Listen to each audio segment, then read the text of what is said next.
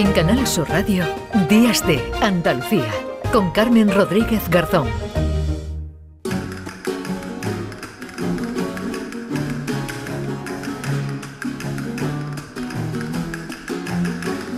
10 y 42 minutos, les decía al principio que hoy estamos de estreno. Con esta sintonía, Primi Sanz nos va a traer cada semana la actualidad histórica, que no es una contradicción, porque vamos a hablar de capítulos de nuestra historia de los que se hablan ahora. Y se habla, por ejemplo, una revista muy bien cuidada, muy bien elaborada, Andalucía en la historia. Primi, ¿qué tal? Buenos días. Hola, muy buenos días. Bueno, hay que decir que el autor de esta maravillosa música es Sebastián Durón, uno de los grandes nombres de la música española del siglo XIX pues sí, Andalucía en la historia que yo no me canso de recomendar y, de regalar siempre que puedo. Mm. Es una publicación, Carmen, maravillosa. Tiene bien hecha, bien hecha. Muy bien hecha, muy bien hecha, con mucho cuidado, sobre todo los contenidos, que son contenidos muy asequibles, pero con mucho rigor, de historiadores andaluces, pero no solo de universidad, sino también de instituto, en fin. Andalucía en la Historia es una de las publicaciones, porque tiene varias más muy interesantes relacionadas con la historia, el Centro de Estudios Andaluces. Y la directora de la revista, que creo que está por aquí, es Alicia Almarcegui. Hola Alicia, buenas, buenos días. Hola, buenos días, Primi, ¿cómo estáis? Buenos días. Encantada de estar con vosotras. Bueno, decía, decía Primi Alicia que es una revista que tiene periodicidad trimestral, es en edición en papel y electrónica y bueno, decíamos una eh, revista muy, muy bien cuidada ¿no? y, con, y con contenidos eh, también muy elaborados. Sí, eh, sí, es una revista, bueno, pues que cumple 20 años ahora en enero. Estamos muy contentos que, bueno, 20 años, así que pasen otros 20 más, ¿verdad? Eh, en una revista de, divulgación histórica, una revista cultural, es una noticia, pues bastante excepcional en nuestro panorama, eh, quiero creer.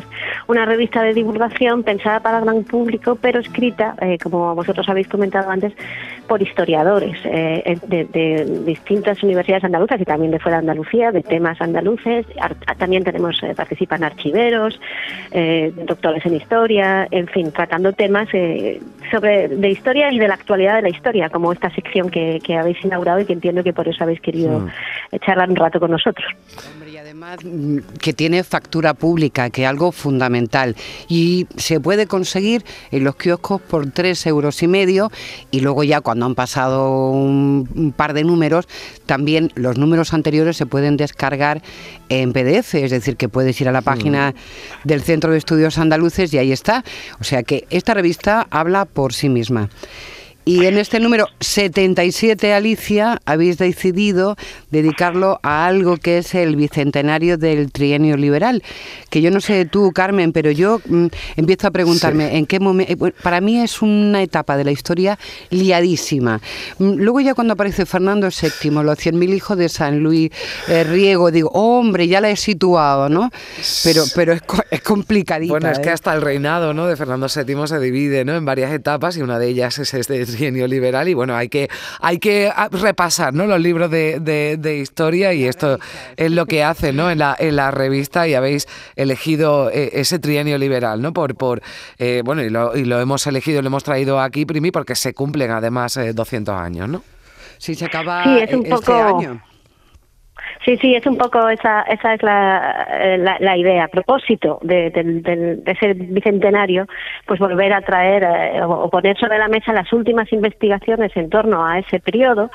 Eh, bueno, esto es una revista, no puede ser exhaustiva, pero sí rigurosa de, distintos autores, como, como os comentaba.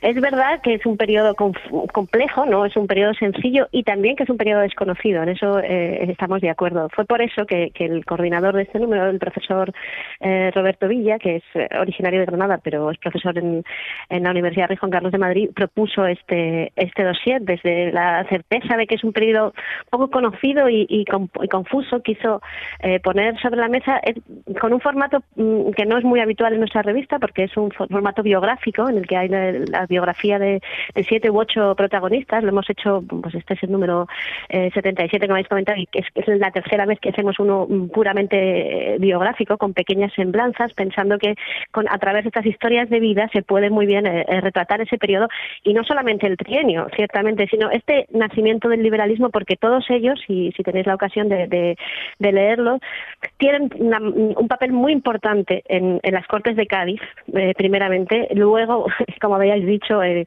con el restablecimiento del absolutismo, todos sufren eh, largos periodos de, exilio, de destierro, con mayor o, menor fortuna. el trienio los vuelve a poner en, primera línea. Bueno, como tenemos a Roberto Vila al otro lado del teléfono. Sí, ah, perfecto. ¿Qué, os parece si lo saludamos? Hola, Roberto, buenos días. ¿Qué tal? Muy bien, un placer enorme estar, estar con ustedes. Bueno, y volver a Andalucía, ya sabemos que, tiene esa vinculación estrecha con Granada. Roberto, Carmen y yo y algunos de nuestros oyentes, porque ya sabemos que Alicia sí que está puesta en el tema, queremos saber algunas cosas fundamentales de este trienio liberal. Bueno, ¿cómo podríamos contarlo brevemente? Muy brevemente, el trienio liberal, ¿en qué etapa se da? ¿Qué sucede en ese momento? ¿Y qué ha significado sobre todo para el desarrollo posterior de nuestra historia? Muy bien, pues el trienio, como su, nombre indica, es un periodo muy breve eh, que se inserta en el primer tercio del siglo XIX español, que es un, un periodo enormemente convulso. Y esos tres años son prácticamente en realidad cuatro, ¿no? Eh, se pone en marcha la, la, experiencia práctica, ¿no? Como experiencia práctica la Constitución de Cádiz, ¿no? En este momento. Es decir, que se verifican elecciones conforme a esa Constitución, eh, digamos que hay una práctica de monarquía más que parlamentaria, asamblearia, ¿no? que trata de ponerse en marcha y, esto se hace además en un contexto pues que en el que hay realmente una guerra civil larvada, ¿no?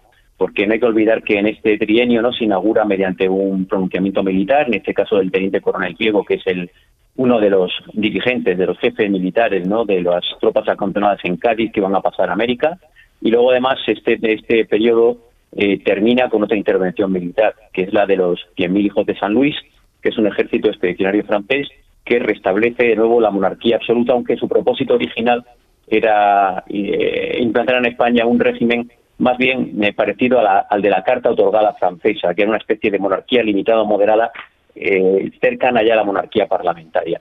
Es decir, que es un periodo bastante, bastante complejo, donde además eh, hay una serie de, de, gobiernos y de gobiernos con proyectos eh, muy distintos, donde el liberalismo además en la práctica eh, comienza a organizarse en dos partidos que se contraponen entre sí, por un lado moderados y por otro lado exaltados, que van a ser básicamente además los partidos que después acaben funcionando de alguna manera u otra, ¿no? alternándose en el poder como moderados y progresistas es, eh, por decirlo de alguna manera, la versión española de la Revolución Francesa. Roberto, hay que darle la enhorabuena porque no era fácil. Bueno, además yo se lo, yo se lo agradezco, lo, agradezco mucho porque es verdad que hoy se nos ha ido un poquito el tiempo, pero le agradezco mucho que nos haya resumido tan bien. A mí me ha servido como, bueno, hay que leerse Andalucía en la historia y con ese número, número especial, ¿verdad, Primi? De una forma eh, no poco exhaustiva, decía su, su directora, pero muy rigurosa. Pero apasionante, porque yo me lo he leído y es apasionante.